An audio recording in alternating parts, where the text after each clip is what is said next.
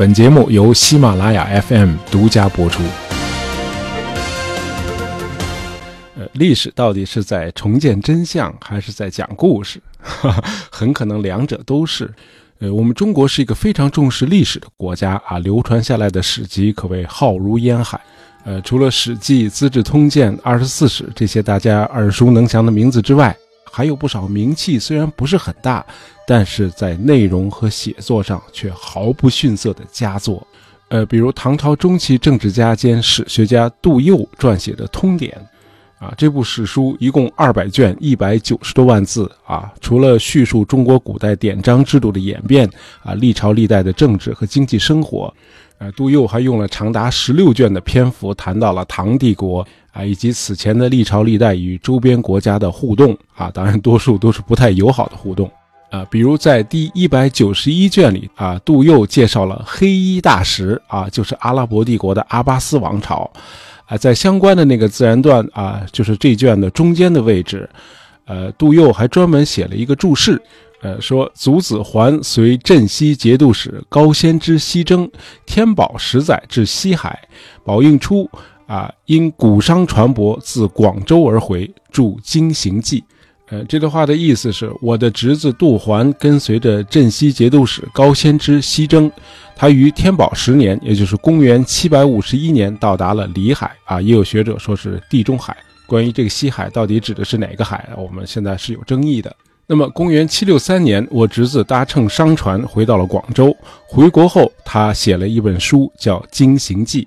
啊，今天我们知道杜佑的侄子杜环作为战俘，曾经游历过中亚和西亚，啊，甚至去了东罗马拜占庭帝国，啊，还留下了相关的记录。那么他到底到没到过非洲啊？这个事儿呢是值得商榷的。很遗憾啊，杜环撰写的《经行记》原著已经找不到了。呃，我们今天只能看到他的伯父杜佑在《通典》这部巨著里引用了《经行记》中的一千七百多个字。啊，杜佑治学非常严谨啊，每次引证的时候，在前面都会冠有“啊杜环经行记云”或者“杜环记云”啊这样的字样，以强调下面的引述是摘自杜环的经行记。好，我们选读一段《通典》第一百九十三卷啊，介绍东罗马拜占庭帝国的文字。杜环经行记云：“福陵国啊，就是东罗马拜占庭帝国，在山国西，隔山数千里，亦曰大秦。”啊，其人颜色红白，男子细着素衣，妇人皆服朱锦，好饮酒，尚钱饼，多淫巧，善织络。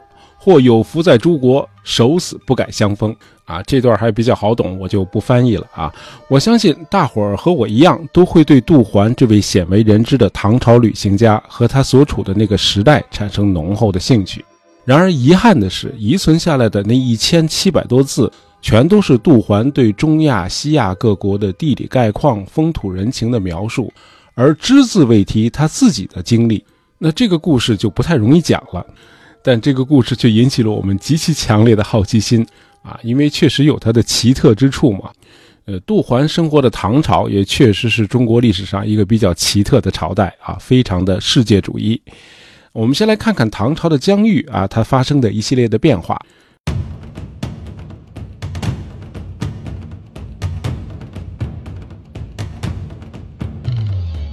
公元六百二十九年，这时候是唐太宗统治时期。呃，这个时候唐朝的军队打败了东突厥，然后就把东突厥的大多数人都迁到了内地。啊，唐朝于是控制了原来东突厥的疆域，呃，就是从阿尔泰山到大兴安岭之间的整个蒙古高原。那从地图上看，北面的疆界可以一直画到了贝加尔湖以北，啊，都到了西伯利亚了。但这并不意味着唐朝真正统治了那个地区啊，仅仅是在有限的时间里控制了那个地方。唐朝实际统治的北部疆域仍然是到阴山啊，就是内蒙古中部一条东西向的山脉。呃，疆域限制到阴山，是因为唐帝国无法对北方的游牧民族进行有效的统治。那么唐高宗的时候，唐军又打败了西突厥，于是疆域又向西到达了帕米尔高原啊，那会儿叫葱岭。那么没几年功夫，波斯遭到了阿拉伯帝国的攻击，波斯的国王都被杀掉了。那么有一个波斯王子就投奔了唐朝。那么后来唐朝还设立了波斯都督府。那这样唐朝的疆域又向西拓展到了咸海之滨啊，这是中国历史上疆域达到的最西端。啊，就是说今天阿富汗的大部分地区当时也在唐朝的控制之下。那么在南面，唐朝继续控制今天越南的北方和中部。呃，东面到了高宗统治时期，唐朝终于征服了高句丽，啊，在平壤设立了安东都护府，呃，还把数十万高句丽人内迁到了中原各地，啊，他们中间就包括高舍基，高舍基就是后来带着杜环西征的那个唐朝名将高仙芝的父亲，哎，高仙芝是一位很有天赋的少数民族将领，呃，我们马上就会谈到他。那么武则天统治时期，虽然与吐蕃和后突厥都有过一系列的武装冲突，但是没有太多的开疆拓土啊，更多的是守城。等到五州政权告别历史舞台之后啊，唐王朝内部经历了一个时期的权力斗争。那么随着内部的巩固啊，唐王朝又进入了开元盛世，那么经济社会都得到了空前的发展。那么这个时候，唐朝的外部压力主要是来自西部边陲。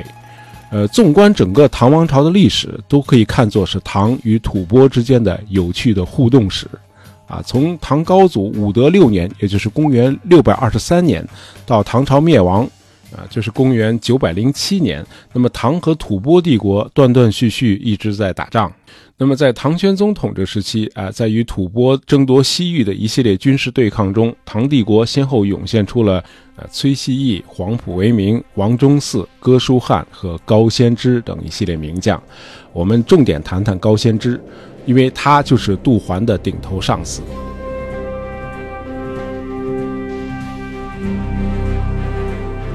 刚才说了，高仙芝是高句丽人啊，他父亲就是唐朝军队的一名军官。高仙芝二十岁的时候，跟随着父亲啊，转任到了安西都护府。因此，他对天山南北和帕米尔高原的风土人情都很熟悉。与一介武夫的父亲不同啊，这个高仙芝喜欢标新立异，也比较爱慕虚荣。他可能是唐帝国长得最帅的青年将军啊。史书说他姿容俊美啊，经常穿鲜艳的衣服，身后总是跟着一帮啊同样收拾的干净利索的随从啊。这个帅气的将军曾经威震中亚。啊，他一战封神是在天宝六年，也就是公元七百四十七年。啊，高仙芝率一万多人马千里奔袭，一举拿下了帕米尔高原西北部的小国啊，叫小伯律。那么俘虏了小伯律国王。那么这次远征啊，导致周边依附吐蕃的二十多个小国重新又归附了唐朝。那么突袭小伯律这一仗影响太大了。呃，唐玄宗大喜，擢升高仙芝为鸿胪卿加御史中丞，呃，并且代理安西四镇节度使。那么两年以后，传来消息说，有个节师国不但归附了吐蕃，还派兵围困了镇守小伯律的唐军。那么这个节师国就在今天巴基斯坦西北部的奇特拉尔县，啊，距离上比这个小伯律还要远。高仙芝再次率军西征，啊，奔袭三个月后到达作战地点。没费什么周折就击败了节师国，同样也是俘虏了国王。后来国王的弟弟被唐玄宗册封为新的节师国国王。呃，公元七五零年，高仙芝的大军又出发了。呃，这次是去讨伐新崛起的西突厥的一个分支，叫车鼻师。啊，这车鼻诗人在今天的乌兹别克斯坦首都塔什干这个地方建立了一个十国。啊，这里地处丝绸之路的要道啊，商业很繁荣，因此这个十国非常的富有。啊，前面说了，高仙芝这个人比较虚荣啊，也很贪财，一直垂涎十国的财富。于是呢，向朝廷诬告说十国无藩臣礼啊，对我大唐不敬。其实十国对唐朝很恭顺啊，国王纳句车鼻师还曾被唐玄宗册封为怀化王，李隆基还赐予他免罪铁券。所以，当高仙芝带兵打到十国的时候，十国国王那句车鼻师没有做任何抵抗，高仙芝把他骗到了帝都长安，然后对十国进行了一次疯狂的洗劫，杀掉了全城的百姓，让士兵们为他搜罗财富。呃，《新唐书》给中亚的几位唐朝名将，呃，哥舒翰、高仙芝和封长清做了一个合传啊。这篇合传说。呃，高仙芝这次洗劫后啊，共获十国色色十余壶黄金五六陀螺，其余口马杂货称是皆入其家。啊，说他抢的这个宝石得有十几壶啊，一壶是十斗啊。那么黄金呢，得需要五六匹骆驼来驮着，还有各种各样的杂物啊，全都送到他家去了。那么回城的时候，高仙芝还嫌不过瘾啊，又诬告了另一个小国叫突骑师啊，说他要谋反，于是把这国也灭了。呃，高仙芝这个人虽然贪，但是给部下发钱还是挺大方的啊，他得堵大伙儿的嘴啊啊，这种事儿朝廷要是知道了还了得吗？那么高仙芝在中亚地区不顾大局啊，胡作非为，确实引发了西域各国的强烈反感。呃，车鼻师王子远走大食啊，就是阿拉伯帝国，求大食帮助他复国报仇。好，我们花一点时间来介绍一下这个时候的大食——阿拉伯帝国。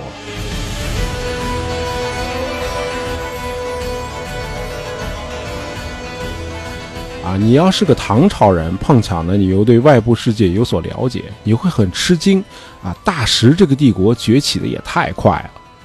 呃，公元六二二年，也就是唐高祖武德五年，呃，穆罕默德率众从麦加迁到了麦地那啊，这算是伊斯兰教的纪元，即所谓海吉拉。那么十年之后，穆罕默德逝世啊，他死后不久，阿拉伯人立即开始了东征西讨，他们进展的异常迅速。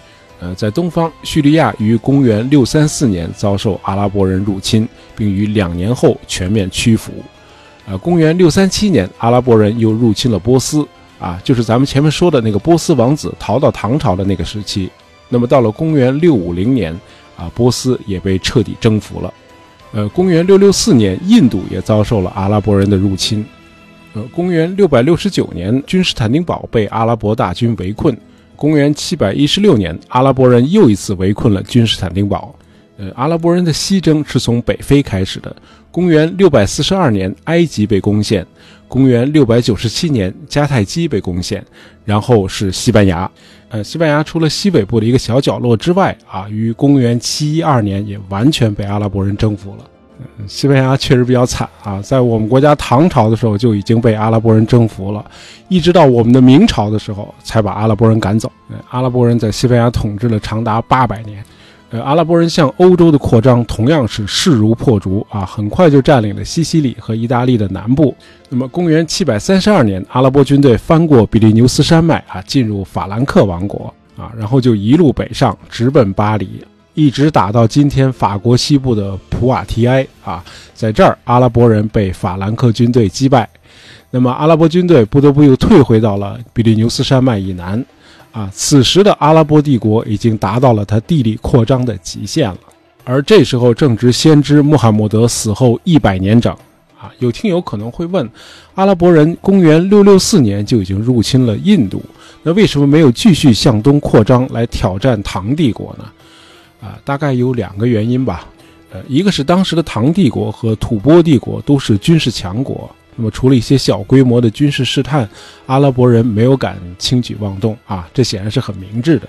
那么另一个原因呢，就是第一轮阿拉伯人对外扩张接近尾声的时候，呃，统治阿拉伯帝国的倭马亚王朝出现了内部动荡。呃，在穆罕默德去世之后啊，一共有四个继承人啊，这些人叫哈里发啊，他的阿拉伯原意就是求学的人啊，显然都是些知识分子。那么这些人呢，成为伊斯兰教的领袖。那么这四个哈里发统治结束之后，呃，在倭马亚家族出了一个政治强人，叫穆阿维什。呃，这个人联合阿拉伯各派政治势力，建立了一个倭马亚王朝啊，定都在今天叙利亚的大马士革。那么我们国家古代呢，称之为白衣大使。呃，这个倭马亚王朝统治下的阿拉伯人，虽然以伊斯兰教的名义征服了欧亚北非大部分地区，但是他们当时却不是一个很虔诚的民族。他们征战的动机，与其说是出于宗教，不如说是为了劫掠和财富。呃，大概正是因为他们缺乏狂热精神。哎，所以一小撮的阿拉伯战士竟然能够比较顺利地统治文明程度比他们高、信奉不同宗教的广大地区的人民。哎，就让当地人自己管理自己就成了，我们就收收税，对吧？那么这种大大咧咧的作风啊，与当时的波斯人完全不同。波斯人当时已经被阿拉伯人征服和统治了，而且被迫信仰了伊斯兰教。但是呢，他们却比阿拉伯人更虔诚，而且更善于哲学思辨。呃，自从穆罕默德的女婿阿里于公元661年逝世之后，伊斯兰教就分成了逊尼派和什叶派两派。哎，这两个概念我们在今天的新闻里经常能听到啊。逊尼派是多数派啊，今天也是啊，人数众多；而什叶派就是追随穆罕默德的女婿阿里的那一派。而波斯人一直是属于什叶派。那么后来，正是由于波斯这帮什叶派参与了造反，那么倭马亚王朝被推翻，于是阿拉伯人建立了阿巴斯王朝。呃，这个阿巴斯王朝就是杜环在他的《经行记》里谈到的黑衣大使。那么阿巴斯王朝的首都也不再是大马士革了啊，他们迁到了今天伊拉克的巴格达。那么这年正好是公元七百五十一年。哎，就是在这一年，高仙芝啊邀功敛财，对车鼻师十国进行了疯狂的打砸抢。这样呢，有一位车鼻师王子从这场劫难中逃了出来，在中亚地区到处奔走呼号啊，控诉高仙芝的暴行。于是，中亚各小国都感到唇亡齿寒啊，全都站在了车鼻师一边。阿拉伯人这时候也蠢蠢欲动了啊！看到中亚地区高涨的反唐情绪，啊，再加上新成立的这个阿巴斯王朝的权力已经趋于稳固了，那么阿拉伯认为这个时候是东征的大好时机，可以一举拿下唐帝国的安息地区。呃，于是阿拉伯人就答应了车鼻师王子的请求，哎，共同向唐帝国进军。那么高仙芝得到这个情报之后啊，他决定来个先发制人啊，就率唐军主动西进。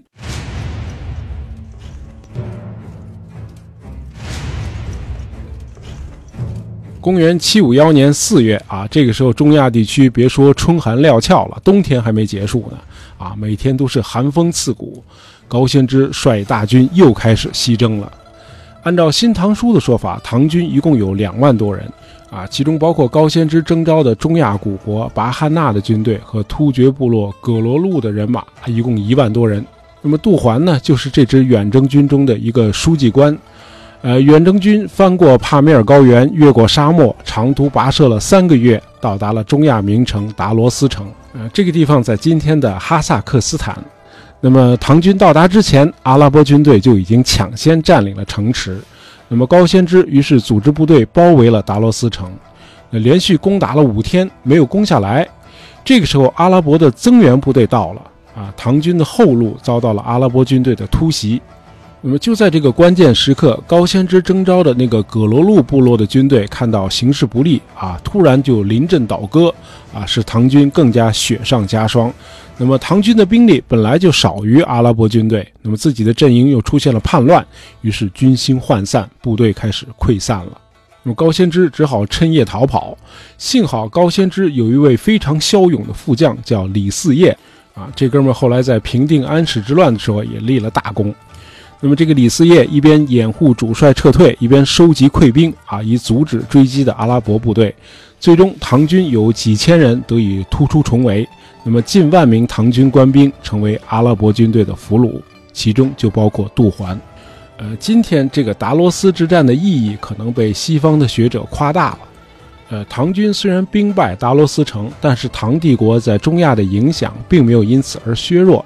相反，高仙芝的部下啊，封长清，呃，他后来又在中亚地区啊多次取得军事胜利，还征服了中亚古国大伯律国。封长清因此还被加官进爵啊，连他的儿子都被封了五品官。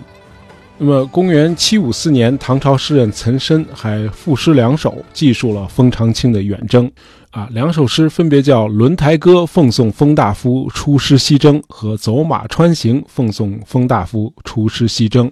啊，这两首诗都写的气势磅礴啊！由于时间关系，我就不在这读了。呃，总之不是达罗斯战败，而是四年之后爆发的安史之乱，迫使唐帝国从中亚撤退的。这个时候，伊斯兰教才开始慢慢的渗透进来，那么唐帝国与中亚之间的文化联系就被切断了，中国也因此变得更加内向了。呃，最后我们再说说杜环。呃，杜环被俘之后，跟随着阿拉伯军队来到了雅聚洛啊，就是今天伊拉克南部的库法。呃，这里应该是杜环的主要居留地啊。杜环撰写的《经行记》虽然残缺不全啊，史料价值却极为珍贵。这部书被认为是伊斯兰教最早的汉文记录啊。同时，由于《经行记》还介绍了中亚、西亚各国的地理概况和风土人情，因此这些文字对研究唐代中国与中亚、西亚诸国在政治、经济、文化等方面的交流有着重要的史料价值。那么，杜环作为战俘，身处阿拉伯帝国的腹地啊，当时正是伊斯兰教率土秉化、从之如流的繁荣时期。那么，当时的阿拉伯帝国正处于国运的上升期。然而啊，由于君主专制政体和一夫多妻制相结合啊，每当一个哈里发死去，经常就会发生一场王朝战争啊，最后都是以一个王子的胜利和其他王子惨遭杀戮为结局。而每次这样的内战都会产生大量的奴隶，因而不时还会发生危险的奴隶叛乱。那么杜环在阿拉伯帝国住了十二年，他有没有卷入或者以何种方式卷入过这些内乱啊？我们就只能想象了啊，因为在那一千七百多字里头没有任何关于他个人经历的记录。呃，另外我也没有看到杜环去过非洲的历史文献啊。网上说杜环是第一个到过非洲的中国人。哎，我不知道这种说法是从哪儿来的啊？因为现存的《经行记》的内容只介绍了十二个中亚和西亚国家，嗯，包括东罗马拜占庭帝国啊，没有看到任何关于非洲的记录。呃，当时世界上只有三个呃规模比较大的帝国，他们是唐帝国、阿拉伯帝国和拜占庭帝国。那么阿拉伯帝国恰好处在唐帝国和拜占庭帝国之间。呃，因此阿拉伯人的商业得到了极大的发展啊，不仅获得了巨大的财富，还产生了对中国丝绸啊、北欧兽皮这些奢侈品的需求。那么在伊斯兰教的伦理体系里，商人的地位是很高的啊。要知道，先知穆罕默德本人就做过商人啊。因此，为了保证这个商路的畅通，阿拉伯人把当初罗马帝国和波斯帝国修建的道路都保留了下来，并加以修缮。那么杜环后来得以顺利的回国，与阿拉伯人致力于维护陆上和海上的商路畅通是分不开的。杜环搭乘的商船有可能是从三个地方出发的，啊，波斯湾的西岸、波斯湾的东岸，啊，再有就是可能是在红海的东岸。呃，即便是走红海，那么红海南端最窄的地方也有三十公里，啊，在那个没有望远镜的年代，杜环应该是看不到对岸的非洲大陆的。呃，当然，如果有朋友在历史文献中查到了杜环曾经到过非洲啊，可以在留言里和我们分享。好，今天的节目就到这儿啊！喜欢大爷杂货铺的朋友，别忘了订阅我们的专辑。当然，希望大家能够在朋友圈里推荐一下我们的节目。感谢大家收听，咱们下期再见。